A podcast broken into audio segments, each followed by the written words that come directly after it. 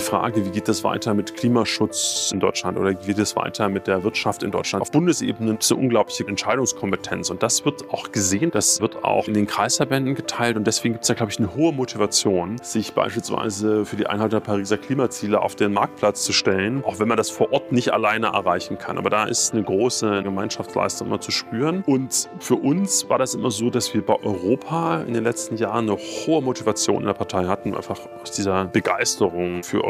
Und ich hatte das Gefühl, dass es bei anderen Parteien deutlich schwerer war, für Europa zu begeistern und zu motivieren. Herzlich willkommen bei Let's Talk Change. In unserer Podcast-Reihe diskutieren wir mit relevanten Entscheidungsträgern, inspirierenden Innovatoren und spannenden Visionären, welche Rolle Technologien, Geschäftsinnovationen, Politik und Medien für den Wandel der Wirtschaft und Gesellschaft in Richtung Nachhaltigkeit haben. Mein Name ist David Wortmann. Mit Michael Kellner habe ich mich in seiner neuen Wirkungsstätte im Bundesministerium für Wirtschaft und Klimaschutz verabredet. Michael war einer der Hauptverhandlungsführer von Seiten der Grünen für den Koalitionsvertrag und der verantwortete als Bundesgeschäftsführer der Grünen die Wahlkämpfe der letzten acht Jahre. In meinem Let's Talk Change haben wir weniger über die Inhalte des grünen Wahlprogramms oder des neuen Koalitionsvertrages gesprochen, sondern vielmehr über die Erfolgsfaktoren guter Wahlkämpfe und guter politischer Verhandlungen. Wie kommen wir in Demokratien zu politischen Kompromissen zwischen konkurrierenden Parteien? Schaffen wir es, die unterschiedlichen Vorstellungen darüber, wie wir in Zukunft zusammenleben wollen, so zusammenzubringen, dass uns ein Leben innerhalb der planetarischen Grenzen gelingen kann? Antworten zu diesen Fragen haben wir uns zumindest angenähert. Unsere Aufnahme stoppte früher als geplant, deshalb haben Michael und ich uns im Nachgang aufgrund der dichten Terminlage auf beiden Seiten noch Sprachnachrichten hin und her geschickt, in denen er uns erklärt, wie er seine neue Rolle als parlamentarischer Staatssekretär und Beauftragter der Bundesregierung für den Mittelstand versteht und wo grüne Wirtschaftspolitik anders ist als im Vergleich zur Wirtschaftspolitik der anderen Parteien. Viel Spaß mit dieser Episode von Let's Talk Change.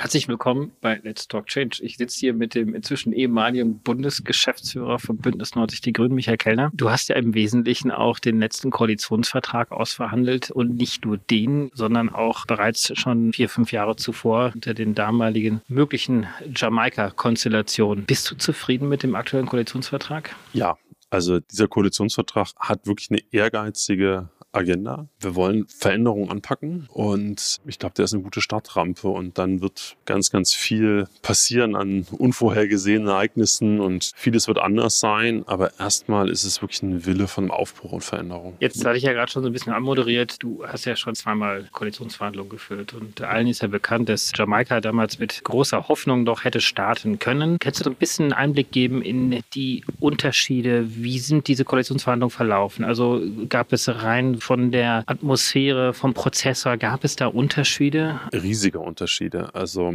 vor vier Jahren bei Jamaika war das eine reine Notgeschichte. Und eigentlich war mein Eindruck in diesen Verhandlungen, da saß die FDP, die hat darauf gehofft, dass es zwischen CSU und Grünen scheitert. Gar nicht so eine falsche Annahme, aber es kam ja nicht dazu, sondern in den Jamaika-Verhandlungen haben wir, glaube ich, als Grüne sehr, sehr geschlossen und sehr klar agiert. Aber es war nie getragen von einem Willen, man will gemeinsam da zwischen diesen vier Parteien zum Erfolg kommen. Also die CSU hat da eine ganz eigene Rolle gespielt. Es gab ein völlig unaufgearbeitetes Trauma zwischen CDU und FDP und dann saßen wir noch mit am Tisch. Und ganz anders als bei den jetzigen Verhandlungen konnte man ja faktisch im Nachrichtenticker nachlesen, was der aktuelle Stand der Verhandlungen war. Und manchmal war es so, es ging einer vor die Tür, hat irgendwelche Sätze, irgendwelche O-Töne, wie das so schön heißt, gegeben und dann lief das praktisch live auf die Handys und das war einfach nur Störfeuer und das war ganz unangenehm. Daraus haben wir eine radikale Konsequenz gezogen und haben diese ähm, Sondierung und auch die Koalitionsverhandlungen relativ vertraulich geführt und eben nicht ständig Zwischenstände verkündet. Und Politik braucht eben auch mal geschützte Räume, gerade wenn da sehr unterschiedliche Parteien sitzen, um miteinander zu reden und um Lösungen zu finden. Und das haben wir dieses Mal viel, viel besser gemacht. Ist der Druck von außen denn relativ groß? Also es gibt ja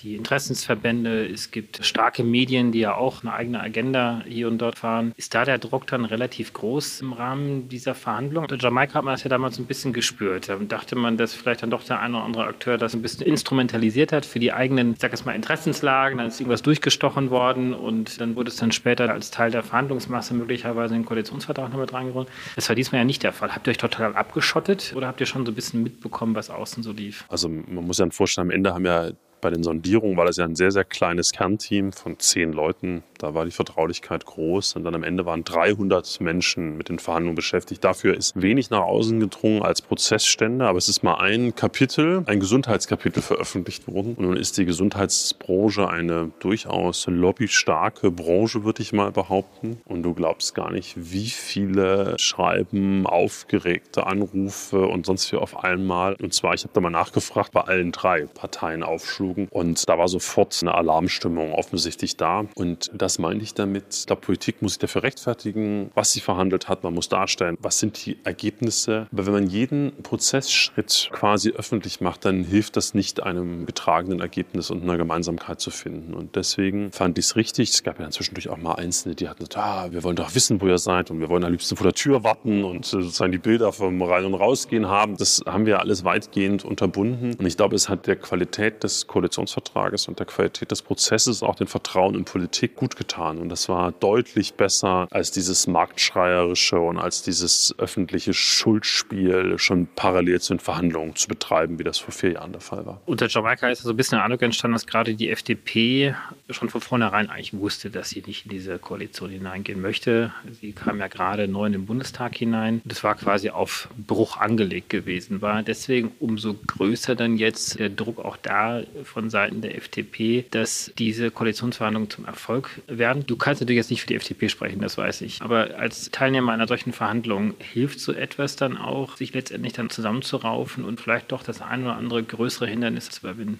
Glaube, es war eine Dynamik da, dass man gemeinsam auf Erfolg verhandelt hat von allen drei Parteien. Beim letzten Mal saßen da ja vier Parteien. Man darf die CSU in ihrer Sonderrolle echt nicht unterschätzen. Auch bei Jamaika übrigens nicht. Es war ja mitten in dem Machtkampf zwischen Söder und Seehofer. Also es lief ein völlig eigenes Spiel noch in der CSU, was eigentlich gar nichts mit den inhaltlichen Fragen von Jamaika zu tun hatte, sondern rein ein Münchner Fokus mit dabei war. Deswegen war zwischendurch auch Seehofer wirklich handlungsunfähig im Machtkampf mit Söder, war damals mein Eindruck, das war diesmal anders und diesmal gab es natürlich auch eine externe Komponente, die nicht zu unterschätzen war, nämlich eine desolate Union. Also man kann vielleicht so viel sagen, es gab ja auch eine kurze Sondierungsphase, wo wir mit der Union gesprochen haben und in diesen Gesprächen war wenig von Union zu spüren. Es war ja auch sofort wieder so, man hat sich getroffen, wir haben uns mit der Union getroffen, auch die FDP hat sich mit der Union getroffen und aus all diesen Gesprächen konnte man praktisch zwei Stunden später Gesprächsinhalte bei der Bildzeitung lesen. Also bewusstes Durchstechereien und es war wenig Einigkeit bei der Union da zu merken. Und die Union war in ihren eigenen Sortierungskämpfen auch gefangen nach der Bundestagswahl. Und deswegen war, glaube ich, allen klar, wir verhandeln auf Erfolg. Also sowohl für SPD, FDP wie für Grüne. Es geht darum, eine gemeinsame Regierung für Deutschland zu bilden. Mir geht es auch gar nicht so sehr darum, zu in die Vergangenheit jetzt zu schauen. Mir geht es vor allen Dingen auch darum, äh, zu schauen, welche Erfolgsfaktoren gibt es denn für politische Verhandlungen, um etwas wirklich zum Erfolg zu bringen. Weil am Ende des Tages ist es ja ein demokratischer Aushandlungsprozess, der da ist. Ihr seid Vertreter des Volkes. Es werden legitimerweise auch unterschiedlichste Interessen vertreten, die ja nicht nur von einer Partei abgebildet werden können. Was sind die, wenn du das versuchst auf den Punkt zu bringen, die Erfolgsfaktoren für solche politischen Aushandlungsprozesse, Koalitionsverhandlungen? Verhandlungen ist ja ein Teil. Es gibt ja auch während einer laufenden Koalition, wie sie jetzt ja gerade angelaufen ist, immer wieder diese neuralgischen Punkte, wo man sich zusammenraufen muss. Welche Erfolgsfaktoren gibt es da? Es gibt glaube ich, so ein paar weiche Erfolgsfaktoren, über die ich schon ein bisschen gesprochen habe, wie Vertraulichkeit. Also der Punkt, man sitzt am Tisch, man redet über ein Problem, schaut sich verschiedene Lösungen an und entscheidet sich dann für was, ohne dass man jeder Zwischenschritt öffentlich ist und alles kaputt geredet und kaputt geschossen wird. Das ist sicherlich ein weicher Faktor, das Vertrauen der handelnden Akteure zueinander. Eine andere Sache, die sicherlich eine große Rolle spielt, ist, dass man weiß, was man will und entsprechend gut vorbereitet ist. Also es gab ja dann schon oft so auf Fachebene dann aus allen drei Parteien Leute, die sich zusammen zusammengesetzt haben, sehr gemeinsam nach Lösungen manchmal auch sich verhakt haben. Dann muss es dann in der großen Runde eine gemeinsame Lösung gefunden werden. Aber natürlich ist Grundvoraussetzung, dass man jeder weiß, was er will. Und das sind erstmal drei unterschiedliche Parteien mit unterschiedlichen Perspektiven, die dann zusammenkommen müssen. Und dann ist auch so eine Haltung, dass der andere Recht haben kann oder dass das unterschiedliche Wege zum Ziel geben kann, ist, glaube ich, eine Grundvoraussetzung, damit so eine Regierung auch gelingen kann. Also wenn man sich dann die ganze Zeit nur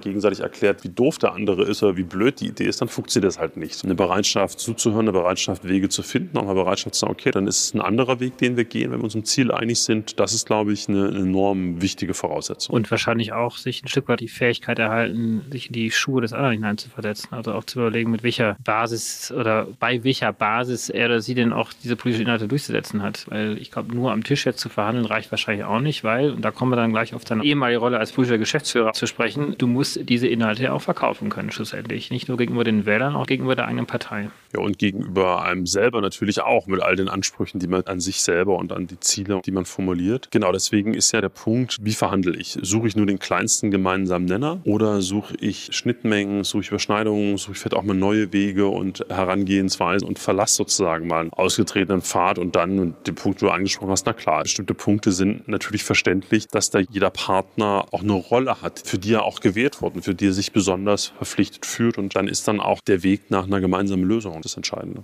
Vielen ist nicht so ganz klar, was ist denn jetzt die Rolle eines Parteivorsitzenden, eines politischen Geschäftsführers, eines Generalsekretärs. Das heißt ja auch nochmal unterschiedlich bei den verschiedenen Parteien. Du warst jetzt acht Jahre lang politischer Geschäftsführer von Bündnis 90 Die Grünen. Kannst du mal ganz kurz erläutern, was deine Aufgabe war? Das hat ganz verschiedene Facetten. Das eine ist die Frage von Kampagnenplan nach außen, äh, zusammen mit einem Kampagnenteam, mit Agenturen, ganz klassische Wahlkampfarbeit. Eine zweite Ebene die ich immer sehr geliebt habe, war die Programmarbeit, also die Erstellung der Wahlprogramme, der Grundsatzprogramme. Dann eine dritte Ebene ist, das hat sich nochmal sehr, sehr verändert, auch durch Digitalisierung, ist so eine, wie soll ich sagen, so eine Dienstleistungszentrale für eine gesamte Partei, die ja weitgehend ehrenamtlich engagiert ist. Und es gibt einerseits einen wahnsinnigen Wunsch nach digitalen Anwendungen, nach digitalen Tools. Da haben wir unglaublich viel entwickelt, da habe ich in den letzten Jahren unglaublich viel gemacht gehabt. Und zugleich erfordert das aber einen zentralen Serviceangebot. Ne, man denkt immer an digitale Digitalisierung alles so schön dezentral, aber an sich brauchst du ja die Werkzeuge, die musst du einmal bereitstellen, die dann dezentral angewendet werden können. Und da sind wir wirklich große Wege gegangen und das war richtig Organisationsentwicklung. Das Schöne war, ich bin dann mal 2013 Geschäftsführer geworden, da waren wir am Schrumpfen, da hatten wir eine Bundestagswahl mit wahnsinnigen Überzug eines Wahletats. Ich musste also erstmal sparen der Anfangszeit. Ne, was so ein Geschäftsführer hat ja auch so eine Leitungsfunktion nach innen in der Geschäftsstelle, sehr unangenehm und dann kam relativ schnell auch ein massives Mitgliederwachstum, was uns total geholfen hat, weil es natürlich viel schöner eine wachsende Organisation zu gestalten mit Spielräumen, als wenn man stagniert oder schrumpft. Und das war dann ein großes Glück und wir haben viele der zusätzlichen Einnahmen genutzt, um in die Digitalisierung der Partei zu investieren. Und das hat sich dann, ehrlich gesagt, sehr ausgezahlt. Zu Corona hat natürlich keiner kommen sehen, aber dadurch hatten wir eine Infrastruktur, auf die wir aufsetzen konnten, auch das digitale Leben. Hast du Einblicke auch in die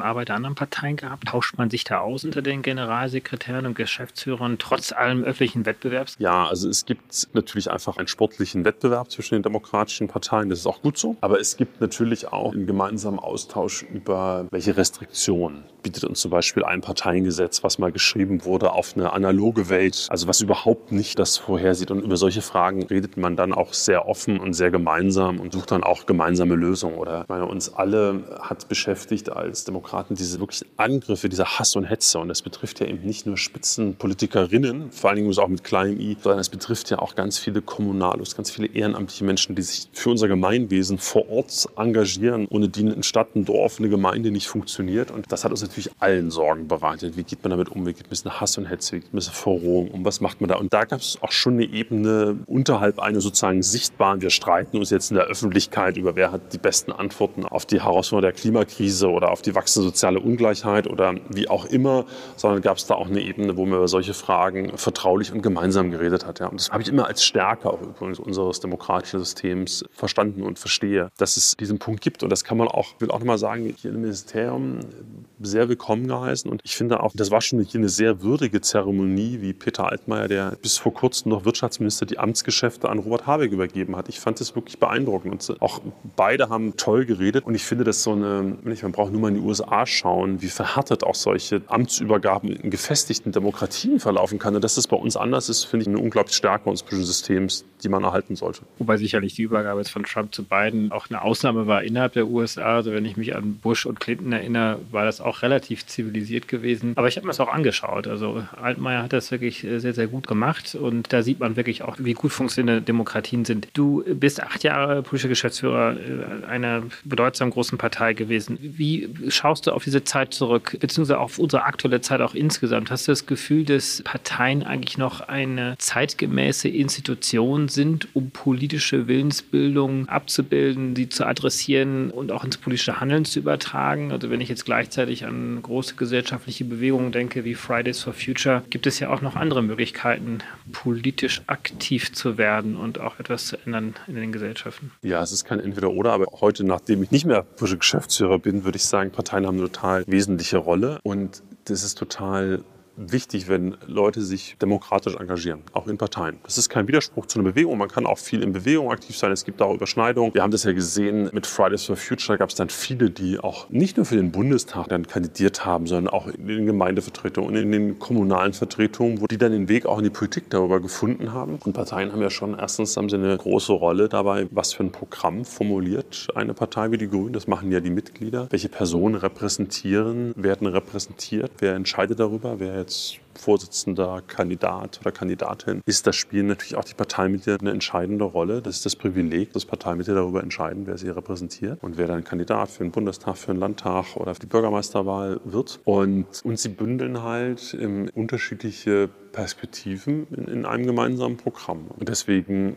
ist auch so wichtig, dass Leute aus ganz unterschiedlichen Hintergründen sich engagieren. Und ich war total froh, dass wir in den letzten Jahren uns verdoppelt haben, in acht Jahren. Das hat uns eine unglaubliche Stärke gegeben, nicht nur numerisch, sondern auch, dass wir heute einen Verein wie Handwerksgrün bei den Grünen haben. Ist total großartig. Oder Polizeigrün oder Bundeswehrgrün, weil das bringt nochmal Perspektiven mit rein, die vorher vielleicht unterrepräsentiert waren. Und das ist eine totale Stärke. Und ich habe ja mich viele Jahre selber ehrenamtlich bei den Grünen engagiert und ich habe das immer mit großem Spaß gemacht und freue mich aber auch, wenn andere mir sagen, Mensch, ich bin engagiert in einer anderen demokratischen Partei. Das ist für unser Gemeinwesen gut. Als politischer Geschäftsführer bist du ja auch zuständig für die zahlreichen Wahlkämpfe. Auf Bundesebene natürlich vor allen Dingen, aber äh, auch unterstützend für die Landtagswahlkämpfe, sicherlich auch für die Kommunalwahlkämpfe oder auch für den Europawahlkampf. Auch noch mal so ein bisschen rückblickend, du hast all diese Wahlkämpfe bestritten. Was macht einen erfolgreichen Wahlkampf aus? Also auch hier wiederum die Frage nach den Erfolgsfaktoren. Also auf Bundes Bundesebene sind wir ja zuständig für Europa und für Bundestagswahlen und machen so einen Service und Unterstützung für Landtagswahlen und Kommunalwahlen, aber das machen dann immer die eigenen Untergliederungen, Landesverbände, Kreisverbände. Erfolgsfaktoren ist einerseits Strategie, also was für ein Programm hat man, was für eine Personalisierung, was für eine Person hat man und schon auch diese Bereitschaft, nach den Sternen zu greifen. Man darf sich nicht mit zu wenig zufrieden geben in Kampagnen. Und Deswegen auch die Kanzlerkandidatur. Ja, das war natürlich, na klar, wenn man sich heute das Ergebnis anschaut, dann sagt man, das war das historisch Beste, was die Grünen erreicht haben. Es wäre mehr drin gewesen, aber dieses nicht klein machen, sondern dieses nach den Sternen greifen, und das fand ich einen Punkt, der beflügelt in der Kampagne, weil am Ende des Tages geht es darum, möglichst viele Menschen die ehrenamtlich Zeit aufwenden, dass sie mitmachen im Wahlkampf. Und da muss man auch ein großes Ziel hinstellen und das ist sicherlich einer der Erfolgsfaktoren. Aber dieses Ziel drückt sich das vor allen Dingen in den Inhalten aus, also wofür steht eine Partei oder spielt dann doch die Figur eher eine Rolle, die die Spitzenkandidatur beispielsweise darstellt? Also es ist beides. Es ist nach innen in die Partei selber, es ist ganz, ganz stark auch die Programme und die inhaltlichen Überzeugungen, die wir voranstellen. Das merkt man in all den Mitgliederbefragungen, die wir regelmäßig gemacht haben, ist das sozusagen die Hauptmotivation gewesen, für Menschen sich ehrenamtlich zu engagieren. In der Öffentlichkeit kommt natürlich nochmal ganz, ganz stark diese Frage von Personen. Spielt dann nochmal eine Rolle, auch wenn es darum geht, außerhalb eines eigenen, ich will mal sagen, Stammwählerpotenzials auszugreifen. Je weiter man da ausgreift, desto wichtiger werden Personen für die Überschriften, die man natürlich in den Zeitschriften generieren möchte, für die Leitartikler. Für all die ist das wichtig. Wenn du jetzt nochmal an die Wahlkämpferinnen und Kämpfer vor Ort denkst, dann sind das ja ganz normale Bürgerinnen und Bürger, die sich politisch engagieren. Die haben aber wahrscheinlich vor allen Dingen Themen ihrer Region vor Augen. Und die spielen aber dann doch leider dann auf Bundesebene dann doch keine große Rolle. Also wie schafft man dann die Mobilisierung, diese Motivation, diese Kreisverbände hineinzubringen? Die brauchst du ja. Also du hast ja auch gerade davon gesprochen. Das ist genau dieser Erfolgsfaktor ausmacht. Das sind die Wahlkämpferinnen und Kämpfer, die an den Haustüren sind, die die Flyer verteilen, die auf den Marktplätzen stehen. Wie kriegt man sie mobilisiert für Themen, die vielleicht gar keine große Relevanz vor Ort für sie haben? Also ich habe die Erfahrung gemacht, einerseits ist es sehr leicht für Kommunalwahlen zu mobilisieren, wenn du vor Ort ein Thema hast, was Leute umtreibt. Das können ganz verschiedene Themen. Das kann ein Bauprojekt, das kann ein Verkehrsprojekt, das kann eine Bildungsfrage. So da ist durch diese unmittelbare Betroffenheit sehr oft eine hohe Mobilisierung erreichbar. Das erklärt übrigens auch einen Teil der Erfolge, die wir bei den letzten Oberbürgermeisterwahlen hatten. Es ist immer schwieriger bei Landtagswahlen, weil das oft dann sozusagen verschwimmt. Bei Bundestagswahlen ist auch die Erfahrung, ist es an sich deutlich leichter als bei Landtagswahlen, weil schon klar ist, also die Frage, wie geht es weiter mit Klimaschutz in Deutschland oder wie geht es weiter mit der Wirtschaft in Deutschland, das spielt halt auf Bundesebene, gibt es eine unglaubliche Kompetenz und eine Entscheidungskompetenz und das wird auch gesehen, das wird auch in den Kreisverbänden geteilt und deswegen gibt es da, glaube ich, eine hohe Motivation, sich beispielsweise für die Einhaltung der Pariser Klimaziele auf den Marktplatz zu stellen, auch wenn man das vor Ort nicht alleine erreichen kann. Aber da ist eine große Gemeinschaftsleistung immer zu spüren. Und für uns war das immer so, dass wir bei Europa in den letzten Jahren eine hohe Motivation in der Partei hatten, einfach aus dieser Begeisterung für Europa. Und ich hatte das Gefühl, dass es bei anderen Parteien deutlich schwerer war, für Europa zu begeistern und zu motivieren. Das war sicherlich auch einer der Gründe, warum wir bei 2019 bei der Europawahl so, so wahnsinnig stark abgeschnitten haben, weil es da eine unglaublich hohe Motivation für Europa zu streiten gibt. Aber da spielen Dinge eine Rolle, die man wahrscheinlich vorher hat absehen können. Zur Europawahl kann ich mich erinnern, hat ja der YouTuber Rezo ein sehr virales Video geschaltet, was ja dann ganz klar gegen die CDU gerichtet war. Das hat sicherlich den Grünen auch einige Wählerinnen und Wähler zugespült. In der Bundestagswahl kann man sich an den Lacher von Armin Laschet erinnern, der ihm wahrscheinlich auch ganz, ganz viel Vertrauen gekostet hat. Aber es war eine ganz kleine Geste, die dort passiert ist und wahrscheinlich erstmal auch gar nicht so viel jetzt über die Kompetenz einer Person aussagt. Es sind ja solche Dinge, die gar nicht kalkulierbar sind. Also steuert man als Wahlkämpfer da mehr oder weniger so ein bisschen drauf zu und hofft, dass die negativen Effekte dann nicht passieren und man hoffentlich positiven Rückenwind bekommt? Oder kann man das auch so ein bisschen steuern? Tja, das ist ja auch die, die Tragik des letzten Wahlkampfes. Man kann es ein bisschen steuern, aber leider nur ein bisschen. Und sind ja selber auch Fehler passiert oder Chancen liegen gelassen, die mich auch im Nachhinein einfach ärgern, wo wir auch selber die Beine ein Stück weggehauen haben total ärgerlich und wirklich bitter. Und das hat man leider nicht alles im Griff, bedauerlicherweise ist aber schlussendlich dann auch Demokratie theoretisch vielleicht auch gar nicht so schlecht, weil am Ende soll ja auch das Volk dann sprechen. Und es gibt Soziologen, die sagen, im Durchschnitt wird wahrscheinlich am Ende des Tages die Regierung gewählt, die das Volk möchte. Und egal, welche Faktoren da am Ende noch eine Rolle spielen. Ja, das weiß ich nicht. Dazu bin ich zu sehr Sportsmann. Also dieses Wahlkämpfen kommt ja auch von Kampf und Auseinandersetzung in einem demokratischen Rahmen. Und natürlich ärgern ein eigene Fehler oder das hängt natürlich auch immer davon ab, wie performt die Konkurrenz. Was macht sie an Stärken, an Schwächen. Und das gehört dazu. Und naja, das ist schon, auch in der Vergangenheit waren Wahlen oft sehr, sehr knapp. Und auch in Deutschland sehr, sehr knapp. Und auch die Frage, welche Regierungen sich dann bilden. Und dann macht es schon einen großen Unterschied. Ich erinnere mich zum Beispiel mal an 2002, äh, eine sehr knappe Wahl mit einem wirklichen Fotofinish und, und Endspurt, wo dann das einzige Mal, dass es eine Mehrheit für Rot-Grün damals gab, war das in diesen. zehn Abgeordnete oder sowas, ne? Ja, und das war in dieser letzten Wahlkampfwoche. Da, zuvor sah das ja immer die ganze Zeit so aus, als gäbe es dafür keine Mehrheit. Deswegen will ich damit sagen, es lohnt schon da, diese Wahlkämpfe und diese Spitz-auf-Knopf-Entscheidungen. Du bist jetzt parlamentarischer Staatssekretär und Beauftragter für den Mittelstand der Bundesregierung. Erklär doch mal all denjenigen, die nicht so genau wissen, was ein parlamentarischer Staatssekretär oder eben auch ein Beauftragter der Bundesregierung so macht, was denn heute deine Rolle ist. Als parlamentarischer Staatssekretär vertrete ich das Ministerium im Bundestag. Das heißt, wenn der Bundestag tagt, in Sitzungswochen stehe ich Rede und Antwort im Wirtschaftsausschuss. Ich sitze auf der Regierungsbank während der Debatten im Bundestag oder ich rede, das heißt, ich halte Kontakt zu den äh, Fraktionen und vermittle da zwischen Fraktion und Ministerium. In den Nichtsitzungswochen bin ich kreuz und quer im Land unterwegs. Das habe ich in der Vergangenheit schon gern gemacht. Besuche Unternehmen, nehme Anliegen auf, weise das wieder ins Ministerium ein und natürlich ist momentan Corona ganz oben auf der Agenda und äh, als zweites dann die Frage der Transformation der Industrie, der Unternehmen in Deutschland eine wahnsinnig tolle Facette dieses Jobs ist, dass ich unterwegs sein kann, dass ich nicht nur im Büro sitze, sondern dass ich mit äh, Unternehmern spreche, mit Verbänden spreche, dass ich draußen im Land unterwegs bin. Das fand ich früher schon immer toll. Nur war es dann halt der Punkt, ich schreibe es in irgendein Wahlprogramm oder Leitantrag für einen Parteitag und jetzt geht es darum, konkret Politik gestalten zu können und da viele Ideen, viele Gedanken einfach aufnehmen zu können und hereinzutragen. Das ist eine Rolle, die ich habe und die ich sehe und die mir großen Spaß macht. Ein großes Thema ist die Transformation unserer Wirtschaft hin zu einem ökologischen und natürlich auch einem sozialen Wirtschaften. Welche Aufgaben siehst du dort und was nehmt ihr euch als Bundesregierung jetzt vor, damit auch die Wirtschaft im Rahmen planetarischer Grenzen wirken kann? Was deutlich ist, die Wirtschaft ist viel, viel weiter, als viele denken. Sie wollen die Transformation. Nur woran es mangelt, sind vernünftige Rahmenbedingungen. Was meine ich damit? Haben wir genügend Grünstrom? Haben wir eine Infrastruktur, also Netze, Stromnetze? Dass dieser grüne Strom dann auch ankommt, da wo er gebraucht wird. Haben wir ausreichend äh, Versorgung mit Wasserstoff, mit grünem Wasserstoff? Haben wir die da, die entsprechenden Netze, die entsprechende Unterstützung? Das alles ist auch eine Aufgabe des Wirtschaftsministeriums, dafür zu sorgen, dass wir diese Rahmenbedingungen, dass die Transformation gelingen kann, dass das da ist. Und äh, da arbeiten wir mit Hochdruck dran. Und wir werden dieses Jahr ein Oster- und ein Sommerpaket vorlegen, um dieser Transformation endlich den notwendigen Schwung zu erreichen, damit wir die Pariser Klimaziele einhalten können. Das Wirtschaftsministerium wurde in den letzten Jahrzehnten immer von CDU, SPD oder FDP-Ministern geführt. Wie unterscheidet sich denn grüne Wirtschaftspolitik von der Wirtschaftspolitik der anderen Parteien?